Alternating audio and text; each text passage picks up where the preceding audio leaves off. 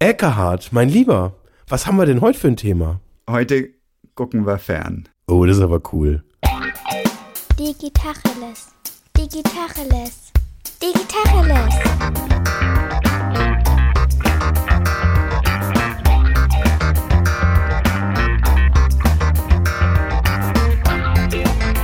Mein Name ist Jens Wehrmann. Und ich heiße Eckehard Schmieder. Ja, erzähl, wie, wie, du guckst fern. Du guckst doch gar nicht fern, dachte ich immer. Ja, natürlich gucke ich nicht fern. Ich habe es auch schon mit so einem Ton gesagt, wie ich mir vorstelle, dass man sagt, bevor man Fernsehen guckt. Ich kann mich erinnern, früher, als ich noch fern gesehen habe, also so lineares TV, da gab es noch richtig sowas wie da hatte man sich richtig so bedröhnt und weggeguckt, weggesappt. Da guckte man, am Anfang gab es ja nur so wenige Kanäle, dann wurden es immer mehr Kanäle, dann gab es Privatfernsehen und immer dröger wurde das Ganze und immer populärer irgendwie, so, so einfaches Zeug, was irgendwie auf schnelle Effekte getrimmt war.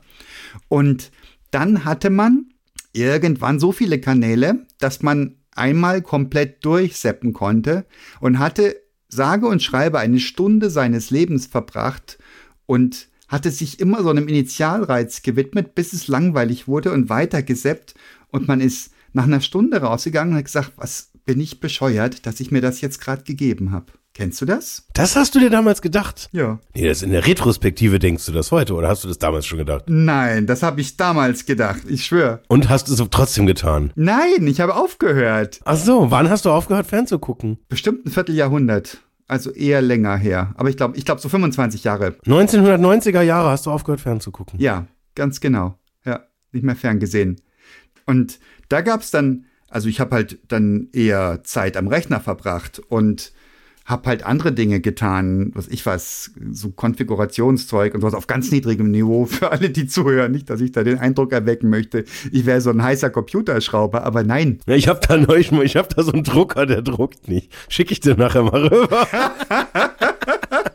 nee, und hab, was weiß ich, Filme gesaugt vom Web irgendwo her. Und. Ich habe ich hab ehrlich gesagt über die zeitlichen Abläufe keine Kontrolle mehr. Ich weiß nicht mehr, was man 1998 an Filmen sich runterladen konnte aus dem Web oder äh, keine Ahnung, oder 2005 und 2010, was da möglich war. Da gab es dann schon Online-Videotheken und sowas. Also Bedürfnis nach Film habe ich definitiv immer on demand, also seit einem Vierteljahrhundert on demand mir verschafft, in welcher Form auch immer. Aber auf gar keinen Fall äh, mit linearem Fernsehen.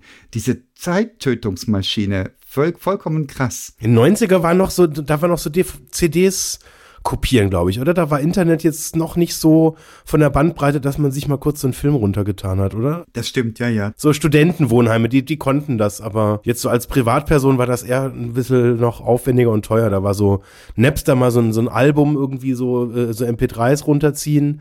Das war so das höchste der Gefühle, aber dafür müsstest du dann auch schon beide ISDN-Kanäle bemühen. Ja.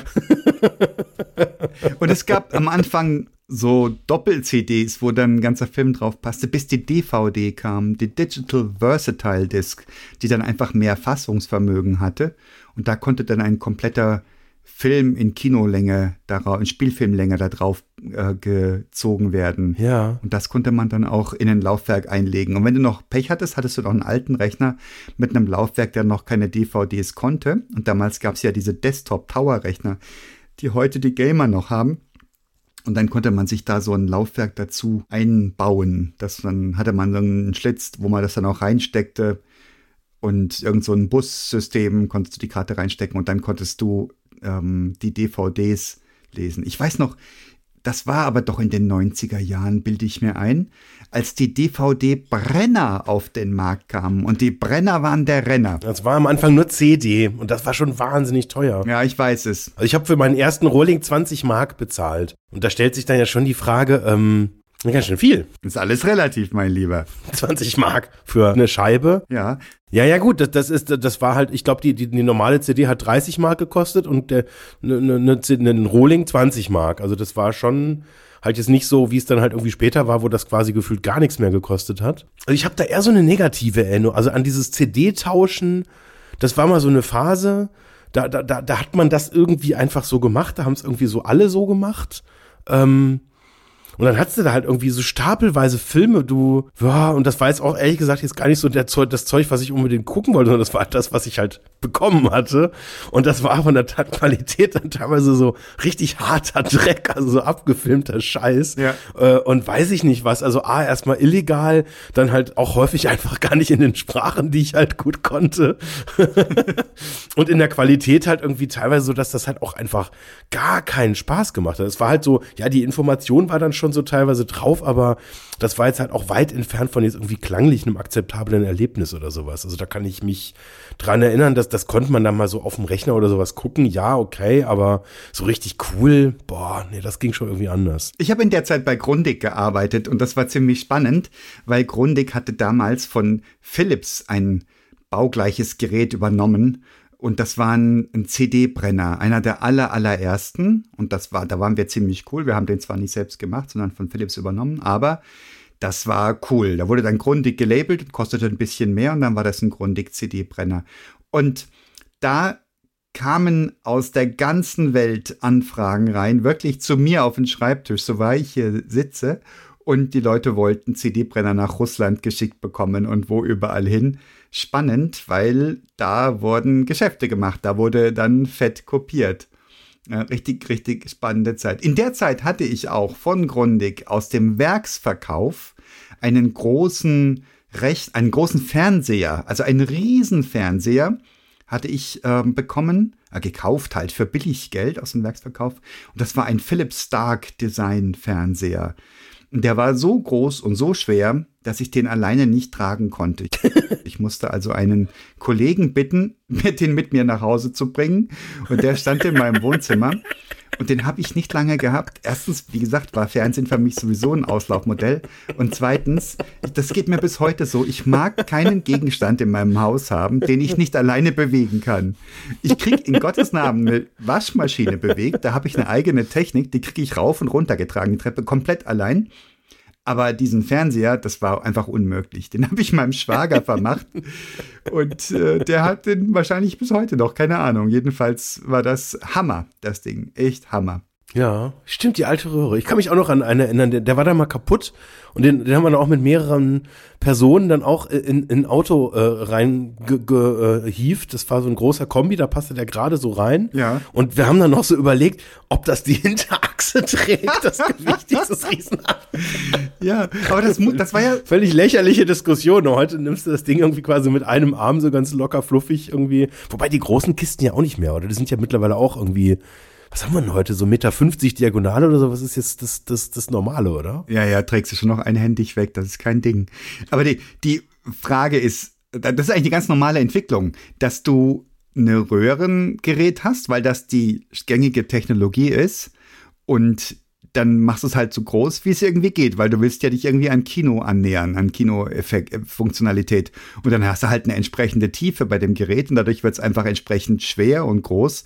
Das musste irgendwie abgelöst werden durch eine neue Technologie. Aber ich weiß noch, wie ich dieses Ding los war, wie mein Schwager kam. Ich hatte ihm was Gutes getan und er mir, weil das Ding dann weg war. Und es war eine Erleichterung. Ein Gerät, das ich selber nicht tragen kann. Völlig hammerhat. Und das war in meiner Erinnerung das Ende des Fernsehkonsums bei mir, weil ich hatte einfach kein Bedürfnis nach dieser Zeittötungsmaschine. Ich erinnere mich, dass in ganz vielen, also eigentlich in allen Wohnungen vor 25 Jahren, ich glaube heute noch in vielen, wenn man solche Möbelkataloge durchguckt und sowas, hast du immer irgendeine Sitzgruppe und die ist immer ausgerichtet auf den Fernseher, solange ich mich erinnern kann. Ja, ja, auch diese, dieses, also was so in, ich finde das in Möbelhäusern auch immer mega.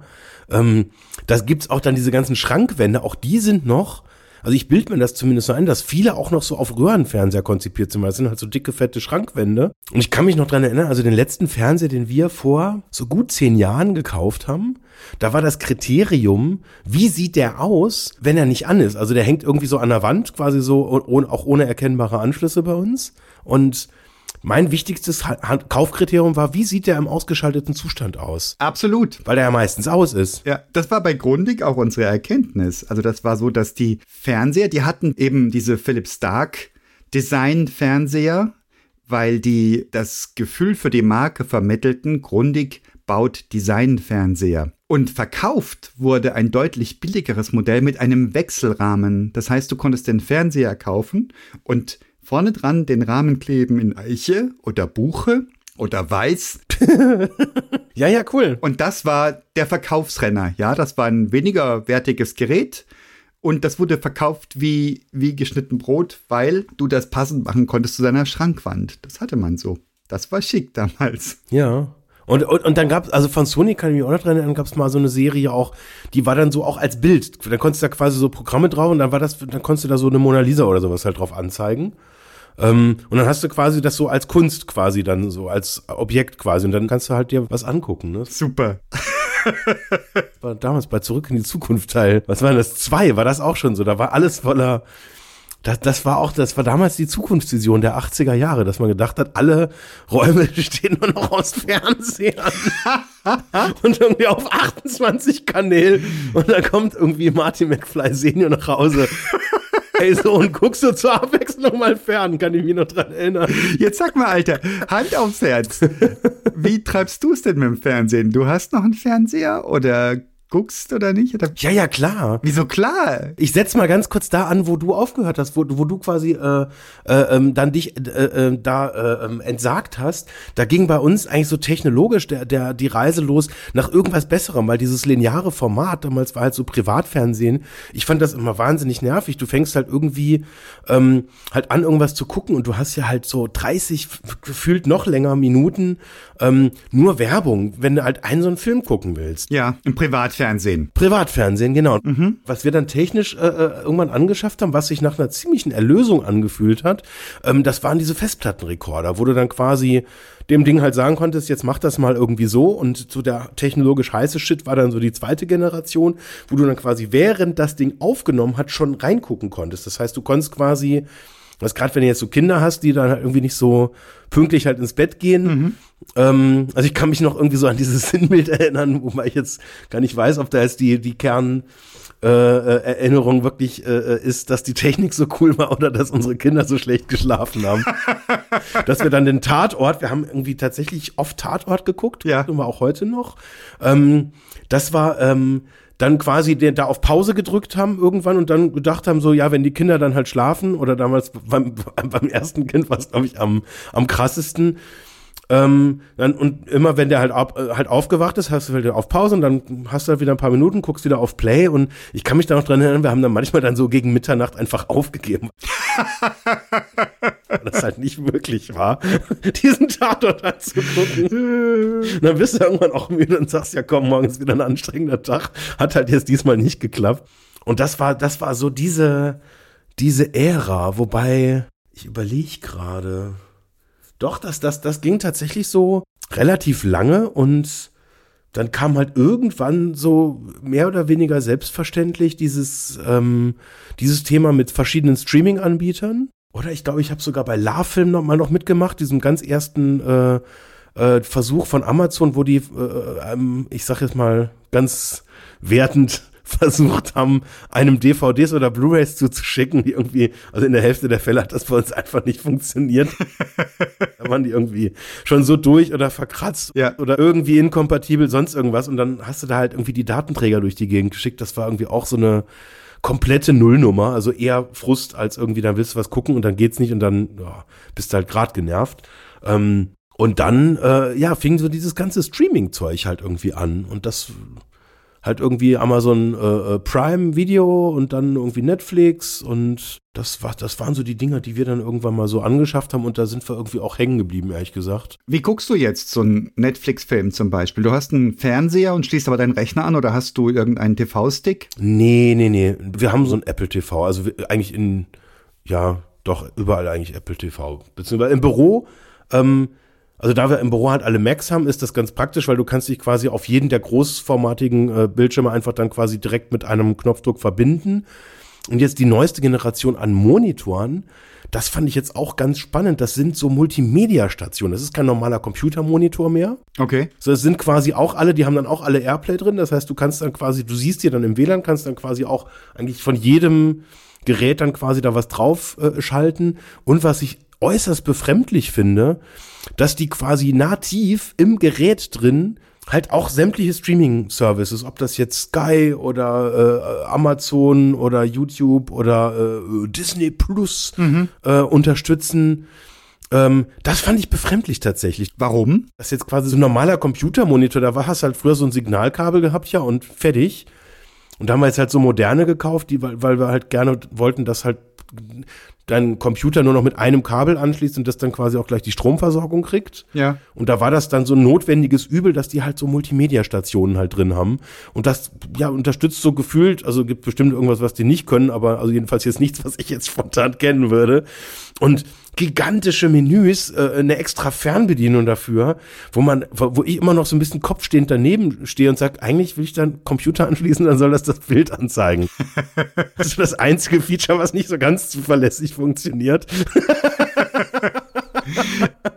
Aber können diese Dinge auch lineares Fernsehen oder ist das durch? Da gibt's Apps für. Also wir gucken tatsächlich auch immer noch ähm, äh, lineares Fernsehen. Wenn jetzt irgendwas ist, jetzt so, ein- so, ein- so, ein- so ein Wahl zum Beispiel und so Wahlprognose, das gucken wir im linearen Fernsehen. Und da, da klicke ich dann halt auf die ARD-App oder ZDF-App oder sonst irgendwas. Und da gibt's halt dann auch eine Live-Funktion. Das Schöne ist, das ist im Prinzip jetzt von, für mich als Anwender eigentlich genau so, wie es früher war mit, äh, mit dem Harddisk-Recorder, nur mit dem Unterschied, dass ich eben alle Kanäle zurückspulen kann und dass ich mir jetzt nicht vorher überlegen muss, Ja. was ich zurückspulen wollen werden will. Ja. Fühlt sich aber nicht mehr an wie Fernsehen, ne? Das ist einfach Nachrichtenformate, wo du wirklich Minuten aktuell wissen willst, was passiert.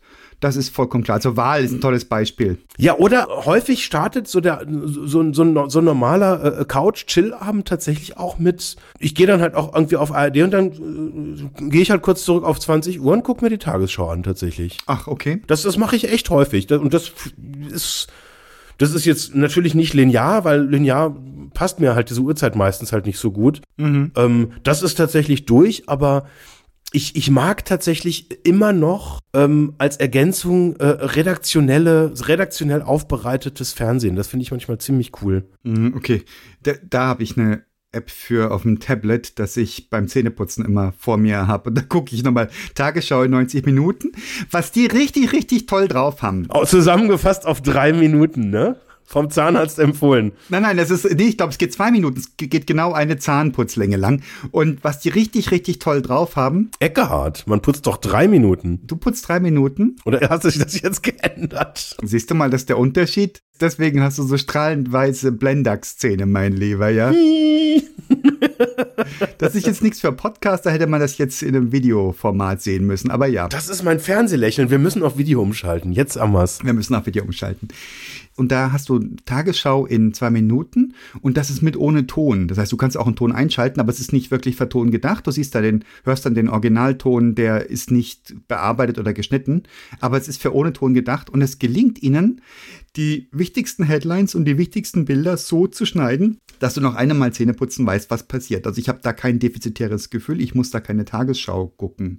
Wobei ich eben auch das Gefühl kenne, dass du gesagt hast, dass redaktionell aufbereitete Inhalte anders sind, ähm, besser sind. Aber das ist ja auch nochmal so ein Ding, dass du heute im Rundfunk TV-Beiträge hörst. Manchmal sagen die Moderatorinnen oder Moderatoren sowas, wie sie hier sehen und so weiter und so fort. Und dann weißt du im Rundfunk, ach, das ist ein TV-Beitrag.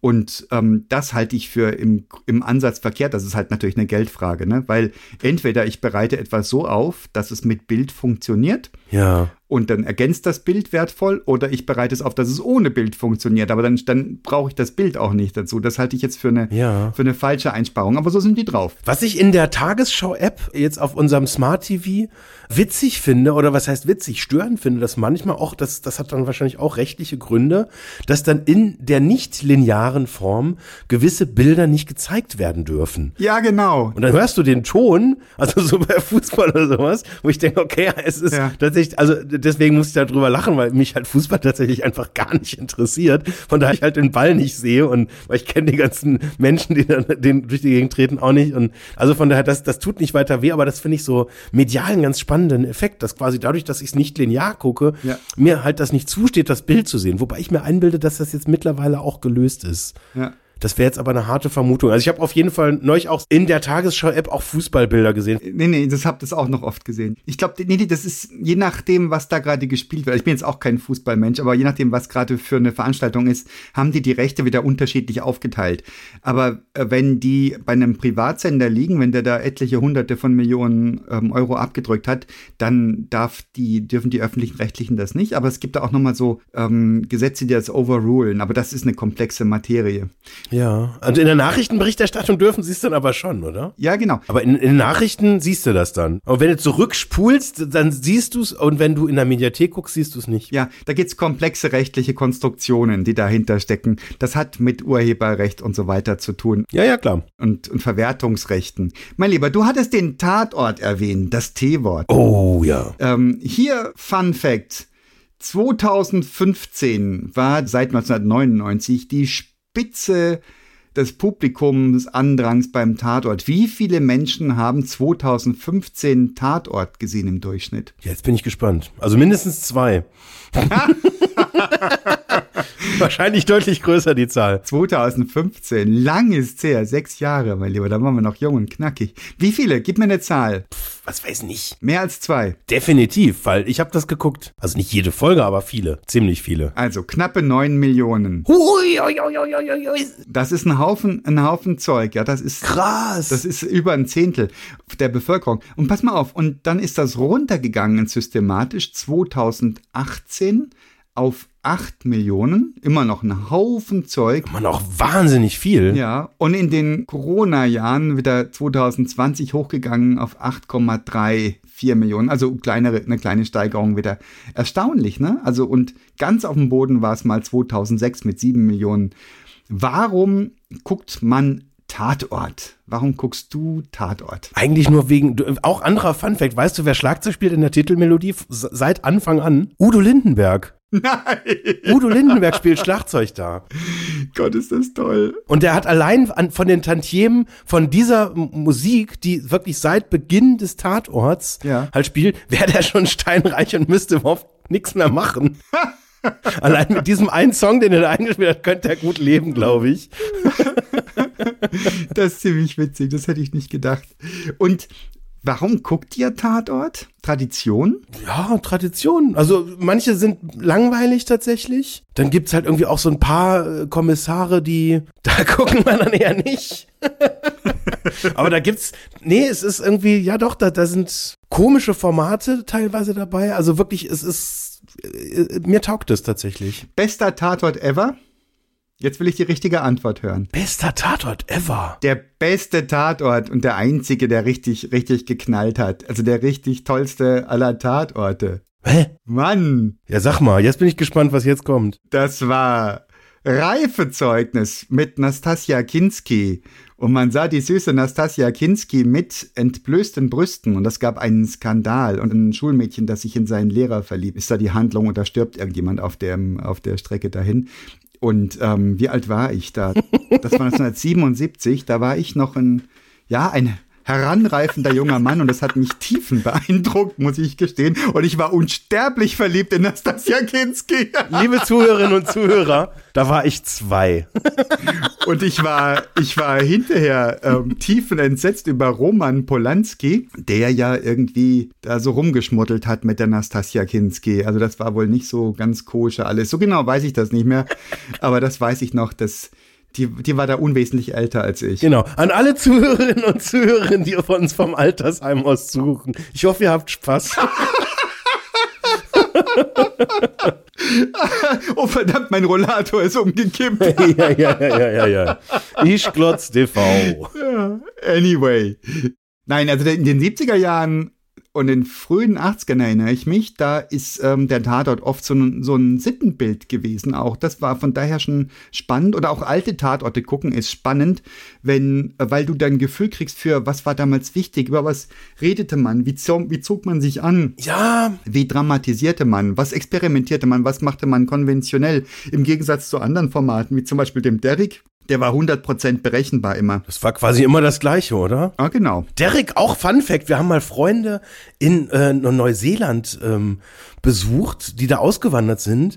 Und in Neuseeland ist tatsächlich Derek einer der erfolgreichsten Fernsehsendungen Ja, die in den USA auch, die haben das überall hin verkauft. gewesen, wohlgemerkt. Ja, und die hatten ja auch einen farbigen Schauspieler relativ früh in den 1980er Jahren schon, der wahrscheinlich da eingebaut wurde, damit das in den USA verkaufbar war. Ach, Also damals war bei uns das noch kein Thema in äh, Westdeutschland damals, dass man dann jemand farbiges haben musste, um irgendeinen Proporz zu zeigen. Es ist heute schon ganz anders. Wir sind ja ganz anders unterwegs, aber damals war das eher schon, hui, der ist ja schwatt. Und was soll das denn in meinem, in meinem Krimi? Ne? Ja. Und ähm, war ein Zugeständnis an die amerikanischen Zuschauer, habe ich gelesen oder meine ich gelesen zu haben. ja, anderer Fun Fact habe ich auch gelesen, habe ich nie überprüft. Weißt du, welcher Satz tatsächlich nie gesagt wurde im Derek? Fahr doch mal den Wagen vor, Harry. Wurde nie gesagt, gab's nicht. I know it, I know it. Der funktioniert als Meme. Harry, hol schon mal den Wagen. Wurde nie gesagt. Ja, anyway, aber warum guckt man sowas? Wirklich aus soziologischen Aspekten? Nein, den aktuellen guckst du deswegen nicht. Ihr setzt euch davor, ihr zwei, und ihr guckt das in Echtzeit, ne? Wenn es gesendet wird oder in der Mediathek. Äh, eher Mediathek. Also meistens, also hängt jetzt davon ab, Mediathek oder halt zeitversetzt. Also in Echtzeit, das ist sehr unwahrscheinlich einfach. Das ist jetzt halt, also wenn es jetzt zeitlich passen würde, auch das. Aber ähm, und da, es werden permanent auch aktuelle äh, Themen, die gerade auf dem Schirm sind, verarbeitet. Also auch jetzt, also auch Technologiethemen, KI und Schnippschnapp und also spannende Auseinandersetzungen. Echt, ist auch gut gemacht, meinst du? Boah, ja, also es ga- gab jetzt so ein paar, die halt so völlig overrated waren, jetzt irgendwie hier mit Nick Chiller, irgendwie alias hier, wie heißt er hier, unser Schweigertill. äh, fand ich jetzt, das war jetzt als so, so ein Versuch, halt so ein, da kam dann auch, glaube ich, eine Folge mal im Kino, was, was ich aber auch irgendwie nicht verstanden habe, was das jetzt irgendwie soll. Gestern kam irgendwie, ähm, wohl, nee, also vor einigen Wochen kam einer mit Heike Makatsch als äh, äh, Kommissarin, wo ich auch gar also das, das wu- wusste ich überhaupt nicht, dass die auch jetzt Tatortkommissarin ist. Eine völlig düstere, bizarre, grausame Folge. Ach. Und ähm, ja, also immer wieder spannende Themen irgendwie auf dem Schirm und meistens nicht spektakulär gut, aber jetzt irgendwie trotzdem gut genug, dass man dann immer mal wieder einschaltet. Also bei uns zumindest. Ja. Vielleicht auch ein bisschen Nostalgie. Ja, die Kommissarinnen, das ist doch auch total spannend, dass die dann langsam reinkamen in ähm, den Tatort, wo man sich dann, also auch das wieder ein Reflex auf gesellschaftliche Entwicklungen, wo man anfing, dieses patriarchale Weltbild, das ja auch wirklich über die Zeit gepflegt wurde, langsam aber sicher aufzubrechen, dass ähm, Frauen nicht bloß die Assistentinnen waren von den Kommissaren, sondern dass Frauen auch Kommissare sein konnten. Und dann gab es ja auch rein weibliche Kommissarinnen-Teams, um es korrekt zu sagen. Auch das spannend. Ist Homosexualität angekommen bei Tatort? Gibt es da Schwule, Darst also Leute, die, die jemand Schwules darstellen oder Lesbisches? Nicht wirklich, gell? Soweit sind wir noch nicht. Äh, Oder? Doch, lass mal überlegen. Da, da, da, boah. Boah, da, da, keine Ahnung. Nee, ich weiß es nicht. Okay. Ich hätte jetzt mal vermutet, so aus dem Bauch raus ja, Ja. aber dazu bin ich tatsächlich nicht systematisch genug da irgendwie unterwegs. Okay. Könnte aber auch sein, dass das nicht angekommen ist, ja. Okay. Aber was ich spannend finde, ähm, früher kann ich mich noch an, an diesen Effekt erinnern, jetzt gerade so in der, in der Schule, also als ich selber in der Schule war, dass man halt am nächsten Tag über das gesprochen hat, was vorher kam. Sei das jetzt irgendwie Wetten das oder sonst was, wo das quasi so prägend war, das, was da halt passiert ist in dieser zu, zusätzlichen Realität, die ja für alle die gleiche war, also gerade in der Zeit, als es halt noch nicht so mega viele Programmformate gab. Und dann war das am Montagmorgen Gesprächsthema, was man da sozusagen geguckt hat. So ist es. Und das ist ein Effekt, der mir jetzt auch schon mehrfach aufgefallen ist, dass Leute irgendwie trotzdem, obwohl jetzt das lineare Fernsehen im Prinzip halt schon längst durch ist, halt wieder genau alle das, über das Gleiche reden. Und jeder hat irgendwie die gleichen Abos und jeder guckt den gleichen Kram. Und man redet halt anders drüber, weil die, die, die Guckgeschwindigkeit halt unterschiedlich ist. Auch das ein völlig krasses Phänomen, dass da Leute dann teilweise einfach so eine komplette, wie heißt das, die, die, die Kombination von ganz vielen Staffeln von irgendwas, so eine komplette Bingen. Das heißt bingen. Ich habe die gebinged. gepinscht. Wenn ich. Ja, kennst du das Wort nicht? Nee, okay. Wenn du Serien stapelweise durchguckst. Und wo, wo dann auch an so einem Wochenende halt nichts anderes mehr passiert Ja. und dann halt quasi vier Staffeln von irgendwas und dann, ja, dann guckt man halt kurz The Crown durch. So, bumm, dann ist das halt durchgeguckt. Ja, die Serien, das ist doch ein ganz tolles Phänomen. Das habe ich mich auch erst dran gewöhnen müssen. Ich habe auch Serien geguckt. Ich gucke zurzeit gar nichts mehr, also so serienmäßig, sondern nur noch vereinzelt und sehr punktuell, weil mir es ja auch mal um die Zeit reut irgendwie. Aber die Serien, dieses Gefühl, dass du Leute langsam kennenlernst, die Charaktere, die Umgebung, dass du anfängst, diese Leute sympathisch zu finden, egal welche Rolle sie nun spielen und dass sie in dein Leben reinkommen und du wirklich anfängst, du willst wirklich wissen, wie geht das jetzt weiter? Ja. Also das ist schon ein spannendes Phänomen. Das scheint dem Menschen in, intrinsisch angelegt zu sein, ganz tief drin. Du willst es wissen. Du hast, du hast eine Empathie aufgenommen. Du fühlst mit ihnen. Deine Spiegelneuronen werden aktiviert, wenn der eine auf die Nase kriegt. Und ja, du bist dabei. Ja, aber was ich so wahnsinnig krass finde, ähm, früher hatte ich den Eindruck, ja, da kam dann irgendwie so eine Folge von irgendwas und dann, keine Ahnung, dienstags abends war dann Ellie McBeal. Ja. Und dann war das halt vorbei. So, und da musstest du eine Woche warten, Mhm. bis diese nächste bis diese nächste Folge dann kam. Mhm. Und ich kannte damals dieses Prinzip mit Staffeln und so weiter irgendwie gar nicht. Ja. Ähm, und habe das dann deutlich später erst verstanden, ähm, dass es da dann halt so Dinger gibt, da gab es dann sieben, acht, neun Staffeln und die wurden im linearen Fernsehen dann ja über Jahre halt irgendwie ausgestrahlt. Und das waren ja quasi dann, ja, einfach um die Quoten halt nach oben zu kriegen und auch Leute irgendwie quasi markenmäßig an einen Sender dann zu binden, hat man dann für ganz, ganz, ganz viel Geld quasi dann diese ganzen Produktionen halt irgendwie halt angeschoben. Ja. Und das hat sich ja drastisch verändert, wenn ich mir überlege, das ist jetzt ja so ein, ja, das, das, das läuft halt dann mal eben so kurz durch. Und je nachdem, in welcher Geschwindigkeit man das dann halt irgendwie guckt, ja, dann hält das eben nicht mehr irgendwie drei Jahre oder noch länger, sondern irgendwie, ja, äh, im blödsten Fall halt irgendwie zwei oder drei Tage und dann ist das Ding halt fertig. Ja, ja. Völlig spannend. Und entsprechend schlecht gebaut. Und dann gibt's aber auch wieder jetzt Formate, habe ich das neulich gesehen bei, äh, bei Last One Laughing, da, da, da war dann irgendwann, konntest du nicht weiter gucken, musstest du warten. Fand ich auch äh, erstmal so ein bisschen befremdlich. Und das ist natürlich dann völlig künstlich, wo man dann sagt, ja, jetzt müsst ihr halt warten. Ne? Und dann wird's halt künstlich dann verknappt. Auch ein Konzept. Ja.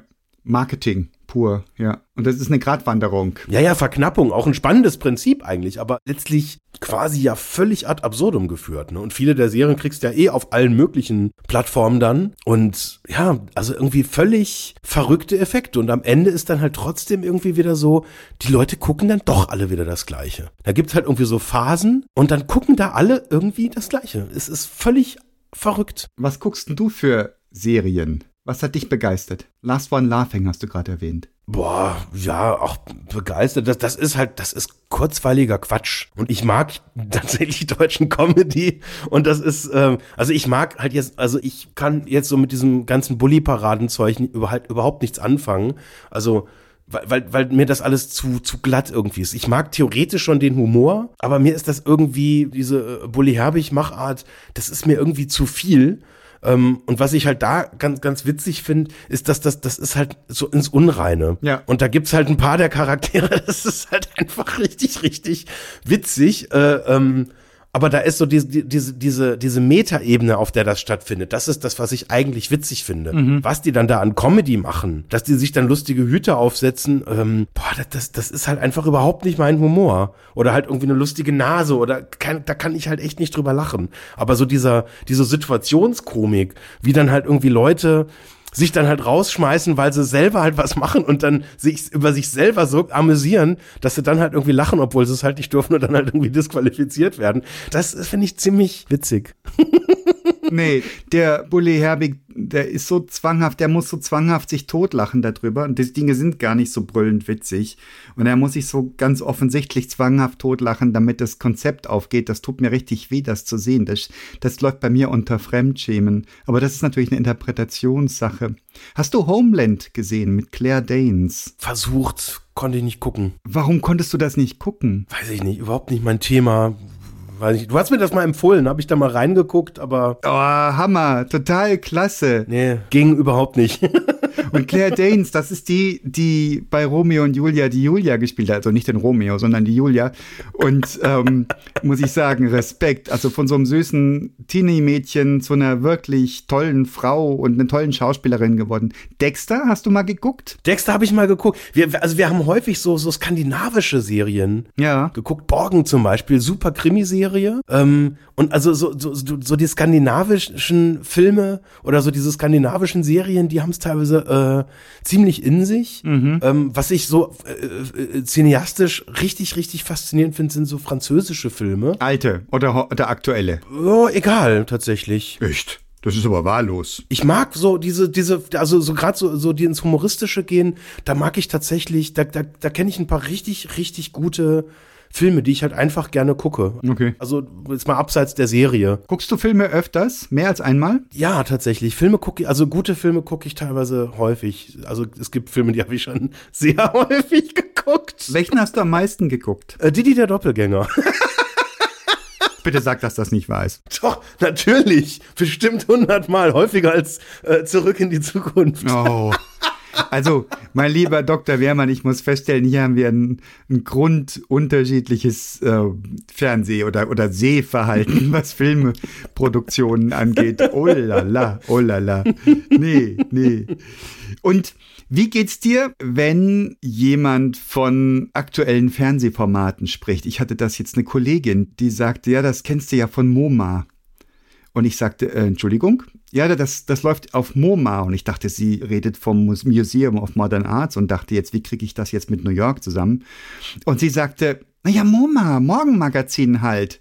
Und ich sagte, du meinst nicht jetzt lineares Fernsehen, oder? Ja, das, das tu doch nicht so, da guckst doch auch ein Morgenmagazin zum Frühstück. Und ich sage, um Gottes Willen, weder zum Frühstück noch Fernsehen. Und war völlig, wir waren völlig von den Socken beide. Ich, dass jemand sowas im 21. Jahrhundert ernsthaft erwägen könnte. Und sie, dass jemand ernsthaft nicht einen Fernseher zu Hause stehen hat und da morgens reinguckt zum Frühstück machen oder frühstücken. Da sind Welten aufeinander geprallt. Ich glaube auch, da mischte sich auf beiden Seiten ein gerüttelt Maß an Verachtung mit rein, wenn ich ganz ehrlich sein soll. Es ist nicht richtig, aber es glaube ich, das ist die Wahrheit. Ja, ja, ja, spannend. Aber da merkt man jetzt, glaube ich, dass wir ähm, wahrscheinlich insgesamt jetzt gar nicht so wahnsinnig solide vorbereitet sind auf das Thema. Aber ich glaube, so ganz tot ist das Thema lineares Fernsehen noch nicht. Nee, ne? Ich glaube, das benutzen noch viele Menschen. Wer guckt das denn? Ich, ich kenne wirklich vergleichsweise wenige, glaube ich, aber ähm, da gibt's, da gibt's viele Leute noch, die gucken das noch. Ist das so eine Schere, die sich auftut? Einfach anschalten und also ich ist mir vorher so durch den Kopf gegangen, weil was einer der echten Vorteile ist bei linearem Fernsehen, du musst halt nicht ständig Entscheidungen treffen. Und ich glaube tatsächlich auch einer der Gründe, weswegen halt Serien halt so wahnsinnig erfolgreich sind, dass ich mich einmal halt drauf einlasse und dann gucke ich vielleicht sogar ganz bewusst darauf, wo gibt's denn irgendwie mehr als eine Staffel, weil dann kann ich da einfach auch mal, wenn ich quasi nur abschalten will und gar nicht so viel danach denken will. Ich merke das teilweise, wenn ich allein bin, da läuft einfach irgendwas im Hintergrund. Mhm. Ich guck da gar nicht hin, aber da, da läuft halt irgendwas. Da ist halt so Gedudel und irgendwie, ja, ist das so, läuft halt einfach so mit. Und das ist dann aber auch doof, wenn das dann irgendwie ständig was komplett anderes ist. Das heißt, du hast einen Fernseher laufen und tust andere Dinge nebenbei und hast den einfach mit am, am Start, den Fernseher. Der ist im Hintergrund und blubbert. Oder, oder wie verstehe ich das? Ja, also ist mir neu, da war ich allein. Also das heißt allein, also äh, ähm, die, die Kinder haben halt geschlafen und äh, ähm, ich war halt der einzige Erwachsene, der zu Hause war. also allein. Definiere allein. Jens Home Alone. Nee, und da habe ich halt gearbeitet und irgendwie fand ich das irgendwie so trist, jetzt irgendwie so, so allein zu sein. Und dann habe ich halt einfach irgendwie was im Hintergrund halt laufen lassen. Ach, okay. Finde ich erstaunlich. Ähm, das habe ich in Italien kennengelernt. Da war ich mit einer Italienerin zusammen, einer Sardin. Und wir haben zusammen in London uns kennengelernt und zusammen in London gewohnt. Und wir haben ihre Eltern in Sardinien besucht. Und da habe ich was kennengelernt, was ich sonst nur aus dem amerikanischen Fernsehen kenne. Und zwar lief da überhaupt in Italien, weiß nicht, wer so Italienreisender oder Reisender ist, man sieht oft in diesen Gaststuben, sieht man ganz oben kurz vor der Decke so einen Ständer und da steht der Fernseher drin, manchmal leicht nach vorne geneigt und da läuft dann irgendwie ein Film oder Fußball und vordergründig kümmert sich überhaupt niemand darum, was da läuft. Das läuft aber. Also du kommst da rein und das Ding läuft einfach. Und da hast du schon mal so einen Grundlärm in der Bude und der wird dann relativ schnell vervielfacht durch die Leute, die dort essen und trinken. Und bei dieser Freundin zu Hause, das waren eine Patrizierfamilie, also Anwälte und Ärzte und denen gehörte eine ganze Straße in Noro, der Hauptstadt von Sardinien. Also das heißt, die waren richtig, richtig educated und well off und Mhm. da lief die Glotze. Tag und Nacht, die lief einfach, auch wenn man aß und so weiter. Man setzte sich zusammen und am Kopf des Tisches, an einem Kopf saß der Herr des Hauses und am anderen Kopf war die Glotze. Und man aß und ich fand das ultra befremdlich. Ich habe mich eigentlich nicht genug beachtet gefühlt, um ehrlich zu sein, mhm. als immerhin ähm, der deutsche Gast und der Schwiegersohn in Spee und whatnot.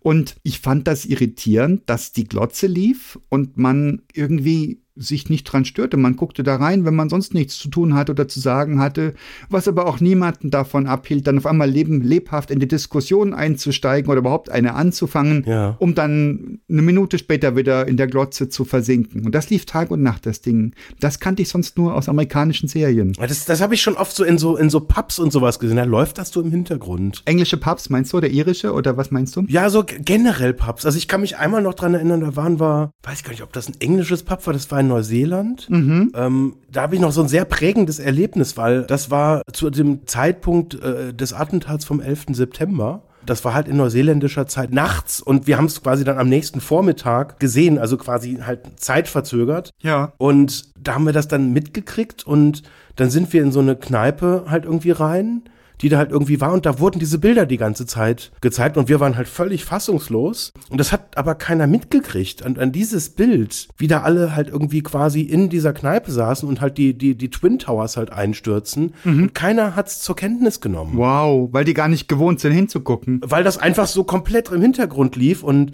wir haben dann auch eine Zeit gebraucht, bis, bis wir dann uns äh, äh quasi dann, wir haben dann darum gebeten, dass sie es halt irgendwie lauter machen, dass wir, weil, mhm. ne, ich meine, wir waren ja völlig von den Socken und wussten, waren halt krass uninformiert mhm. und haben dann quasi ähm, mit massivem Zeitverzug halt überhaupt erst mitgekriegt, dass wir da gerade irgendwie ein ziemlich globales Problem halt irgendwie am Start haben.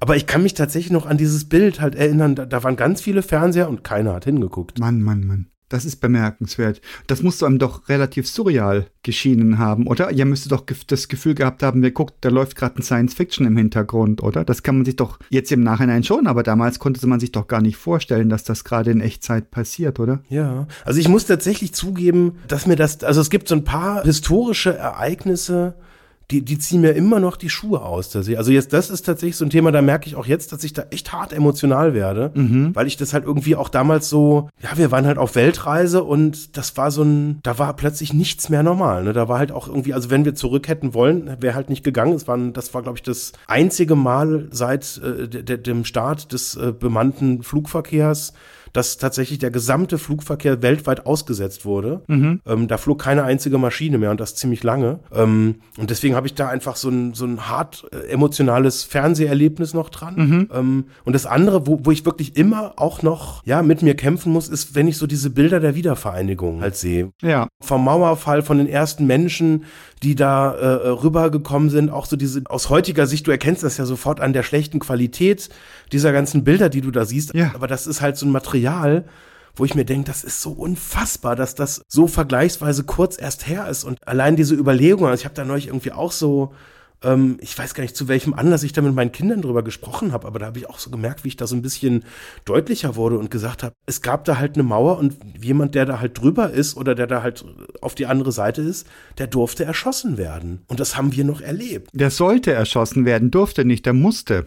Die Leute haben ja Ärger bekommen, die nicht geschossen haben oder in die Luft gezielt haben. Ja. Das ist ein hartes Programm. Und das ist irgendwie, ich weiß nicht, ich meine, wir reden ja heute über Fernsehen, aber das ist tatsächlich für mich so, das ist damit halt verknüpft. Ne? Also diese Bilder, die da halt auch immer wieder halt auch mal in der Reprise halt irgendwie kommen, das, das, das ist irgendwie für mich so auch ein Stück weit so ein, ja, das war so das Fenster quasi auch in diese Live- Geschichten oder in diese quasi, in, ja, in die Ge Momente, wo Geschichte geschrieben wurde, wo wir quasi über das Medium Fernsehen halt auch live dabei waren. Ja, ich saß damals auch als junger Kerl in Frankfurt am Main als Student, ähm, also auch mit den Tränen kämpfend, äh, auch von dieser allgemeinen Bewegung und Rührung erfasst und von diesem Bewusstsein, das ist jetzt Geschichte, das wird, das ist ein ganz wichtiges Kapitel in, in den Geschichtsbüchern in den nächsten 100.000 Jahren, solange es Menschen gibt. Und ich erlebe das jetzt gerade total krass. Und wenn ich das heute sehe, eben, die, du sagtest, die schlechten Bilder, es ist nicht nur die schlechten Farben, die da drin sind, von den damals noch schlechteren Kameras, es ist auch die Klamotten. Ja, Frisuren. Und dieses ewig Piefige, was einem da so rüberkommt, dieses, interessanterweise assoziiere ich das oft mit Ostdeutschland, diese 80er Jahre piefigen Sachen. Und im Westdeutschland habe ich das mitbekommen, bis sich das weiterentwickelt hat. Und Ostdeutschland ist irgendwie da hängen geblieben gefühlt. So in den ja, späten 80ern ist das stopp, gestoppt. Und dann habe ich das Gefühl, wenn irgendwann jemanden mit 80er Jahre Klamotten sehe oder Bilder aus der Zeit, assoziiere ich sofort DDR, weil das die, die letzten DDR-Bilder waren, die ich kannte. Dass Leute mit so ausgepufften, breiten Schultern rumliefen und so Karottenhosen, wenn sie es denn hatten, oder Karottenjeans. Und das war total berührend, ebenso wie die Bilder von zerschlagenen Trabis, weil im Westen man nicht dulden wollte, dass man einfach mal länger ansteht beim Aldi für ein Kilo Bananen. Gab es damals schon Aldi? Ich weiß es gar nicht. Also bei jedenfalls beim Supermarkt. Ja, klar. Ähm, weil da die Ossis waren und man empfand die als Eindringlinge, dürfen ja kommen, aber dürfen mich nicht stören. Das war so die, die Grundhaltung. Mhm. Schlimm, schlimm, wenn Menschen. Das Material wäre ohne Fernsehen überhaupt gar nicht denkbar, diese Art von Erinnerung heute und diese Allgegenwärtigkeit. Was ersetzt das heute? Wo wäre denn heute? Wir haben trotzdem sind Kameras überall mit dabei, die Smartphones sind überall dabei, überall alle sozialen Medien sind voll von Footage von Leuten, die das auf ihren Smartphones filmen. Ich selbst filme auch. Keine Weltereignisse bestimmt, aber mhm. ich, ich produziere auch Footage. Und ganz, ganz viele Leute. Ist das einfach diffuser jetzt? Oder ist trotzdem noch, haben die öffentlich-rechtlichen Anstalten noch ihren Auftrag? Würden wir in 30 Jahren gucken, was das ZDF 2021 produziert hat? Oder würden wir gucken, was gab es für Highlights auf Social Media? Ich habe keine Ahnung. Und gleichzeitig diffundiert das alles ja in die Unbedeutsamkeit insgesamt. Also die, dieses Ganze, was Menschen alles an Videos aufnehmen, abgesehen von Katzenvideos, die ich für bedeutsam halte. Der Rest ist komplett unbedeutsam. Lustige Katzenfails, jetzt neu, out now. Lustige Katzenfails, ja genau. Ironiealarm aus. Und äh, wir produzieren unsäglich viel Bildmaterial, technisch in immer besserer Qualität ja. und inhaltlich immer noch dünner, ist meine These. Wo werden wir in 30 Jahren drauf gucken, wenn wir noch podcasten und sagen, weißt du noch damals, wo die Bilder entstanden sind. Ja. Weißt du, was ich heute so gedacht habe? Das war so ein so eine Umfrage auf LinkedIn, die ich gesehen habe, zum Thema ähm, äh, Spotify hat jetzt die Videofunktion äh, äh, endlich nach langem Warten freigeschaltet. Okay. Und dann war so die Umfrage so nach dem Motto, ja, wie findet ihr das? So nach dem Motto, äh, ja, endlich, hurra, hurra. Das war offensichtlich die Intention der Umfrage. Dann war, nee, ich will das so haben wie immer. Ich liebe es. Das war nur, Entschuldigung, hallo, stopp, neutral formuliert. Das war jetzt meine wertende, äh, äh, ähm, was ich auch so gedacht habe. Ja, der, ich ganz ehrlich, ich podcast ja schon seit 150 Jahren. Das soll so bleiben, wie sie ist. Ich brauche da nichts Neues. Du darfst so bleiben, wie du bist. Und dann war die dritte Antwortoption, ja, wenn es Video-Benefit gibt oder wenn es visuellen Benefit halt gibt. Wo ich mir auch denke, ey, ganz ehrlich, bei unserem Gefahren hier, also ganz ehrlich, außer dass du sehr gut aussiehst heute, gibt's hier wenig visuellen Benefit. Jetzt hör mal auf, dich auszuziehen, bitte. ich muss doch ein bisschen Steigerung hier reinbringen. War nur eine Jacke. Alles ist gut. Weichei. Nein, das ist, das ist wie bei unserem äh, Outdoor-Podcast. Äh, da muss man ja sagen, grünes Auto. Und da wir hier drin ja, wir sitzen ja beide im Keller. keine grünen Autos durch die Gegend fahren, müssen wir jetzt halt über solchen erotischen Reiz halt quasi gehen, um hier ein bisschen Benefit reinzubringen. Mehrwert. Wir brauchen sehr viel Mehrwert, ganz wichtig. Also Spotify. Was ich sagen wollte, ich habe mich ertappt gefühlt, weil ich habe gesagt, ich habe mich so an dieses Audio-Only-Format gewöhnt und ich finde das so befremdlich, wenn ich, ich, ich, ich fahre ja jetzt doch wieder relativ viel S-Bahn. Ja. Und ich finde das so befremdlich, wenn jetzt die Leute dann auch noch während der S-Bahn dann auch noch irgendwas glotzen. Ich finde das irgendwie, weiß ich nicht, freue ich mich dann, wenn ich irgendwie dann irgendwas auf den Ohren hab und zumindest halt dann irgendwie rausgucke oder so ein bisschen so die Umgebung halt scanne und sonst irgendwas und irgendwie jetzt dann zwei Leuten beim Reden zugucken, boah, weiß ich nicht. Und ich habe mich in dem Moment aber trotzdem total oldschool gefühlt, wo ich gedacht habe, hm, warum sehe ich das eigentlich so? Warum bin ich da nicht irgendwie moderner unterwegs? Ja, aber das ist doch schon völlig beliebig, diese Wertung. Denn also so richtig achtsam bist du unterwegs, wenn du weder was auf den Ohren noch was auf den Augen hast, sondern präsent bist im Hier und Jetzt und spürst, was alles um dich rum tut und so weiter. Bereit bist für Begegnungen und Gespräche zum Beispiel, bist du nicht, sobald du was auf den Ohren hast. Und ob du jetzt was auf den Ohren und auf den Augen hast, das halte ich jetzt für eine beliebige Wertung. Zu sagen, das auf den Augen ist verkehrt, auf den Ohren ist okay. Ja, nee, ja, kann sein. Ist, ist beliebig. Und trotzdem denke ich jetzt, also es, es hat ja zwei Dimensionen. Das eine ist dieses, in so öffentlichen Verkehrsmitteln finde ich es teilweise befremdlich, wie parallelisiert halt alle irgendwie mit ihren Geräten halt irgendwie sind. Ja. Da habe ich halt oft den Eindruck, so soziale Interaktion, das kannst du überall haben, aber irgendwie da alle massiv abgelenkt, geht irgendwie nicht. Mhm. Und das andere so dieses Video um jeden Preis. Was heißt das? Verstehe ich gar nicht, Video um jeden Preis. Was meinst du damit? Dass man halt einfach ein Video dazu packt, obwohl es irgendwie halt nicht gebraucht wird. Und vielleicht braucht es ja, ich weiß es nicht.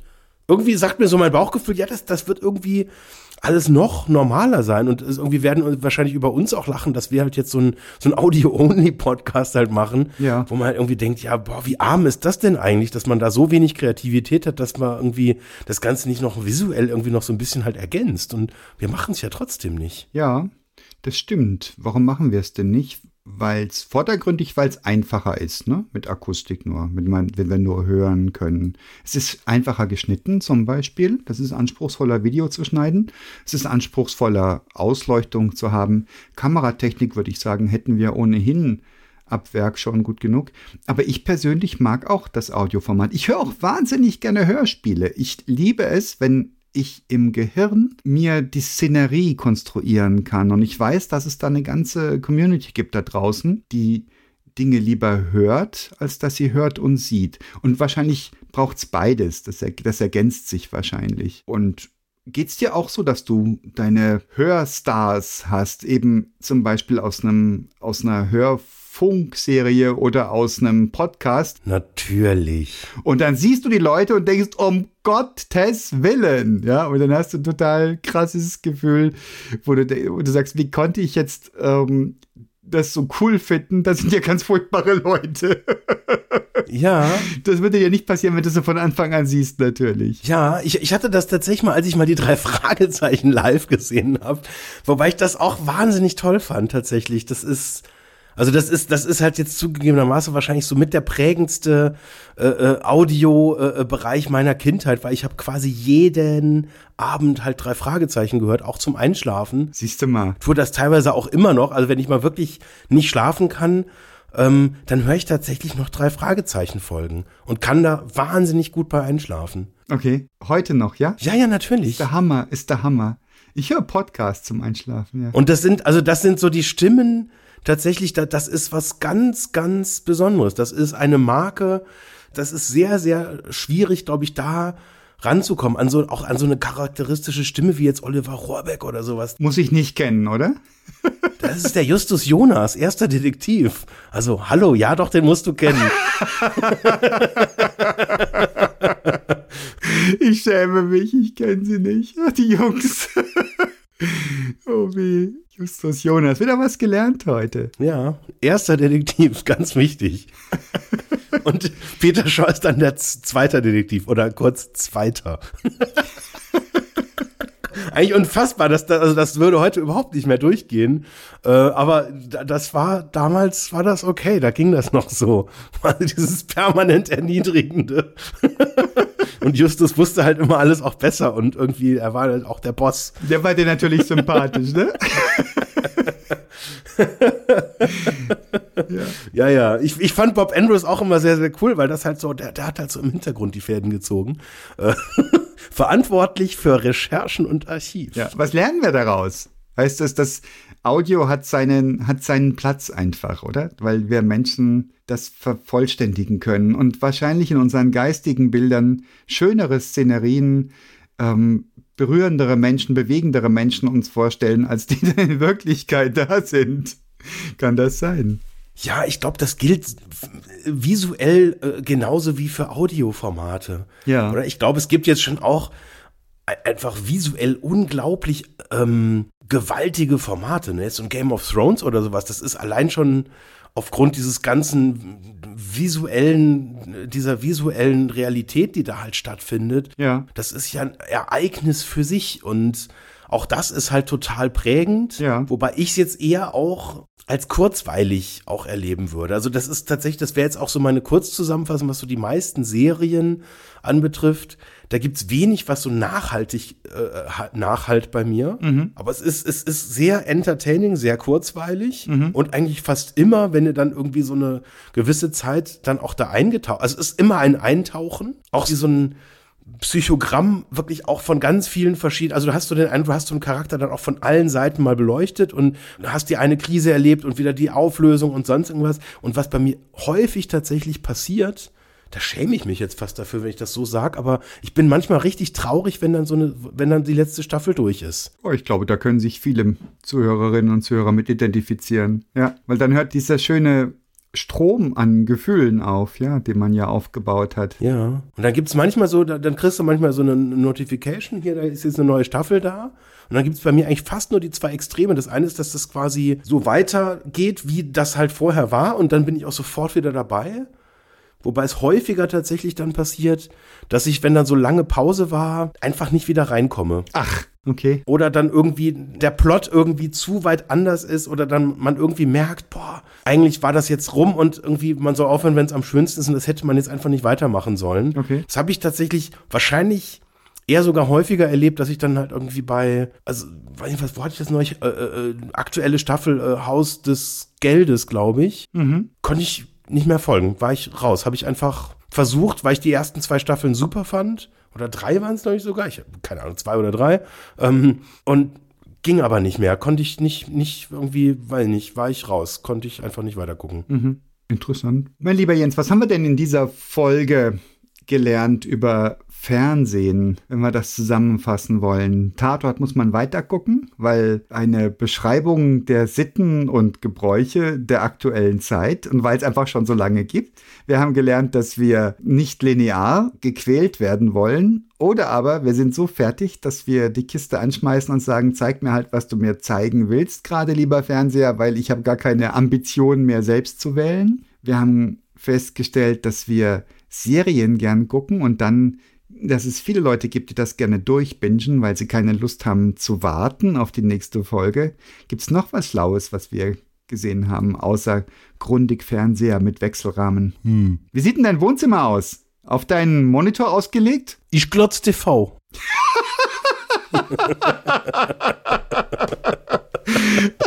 Danke für dieses Bekenntnis.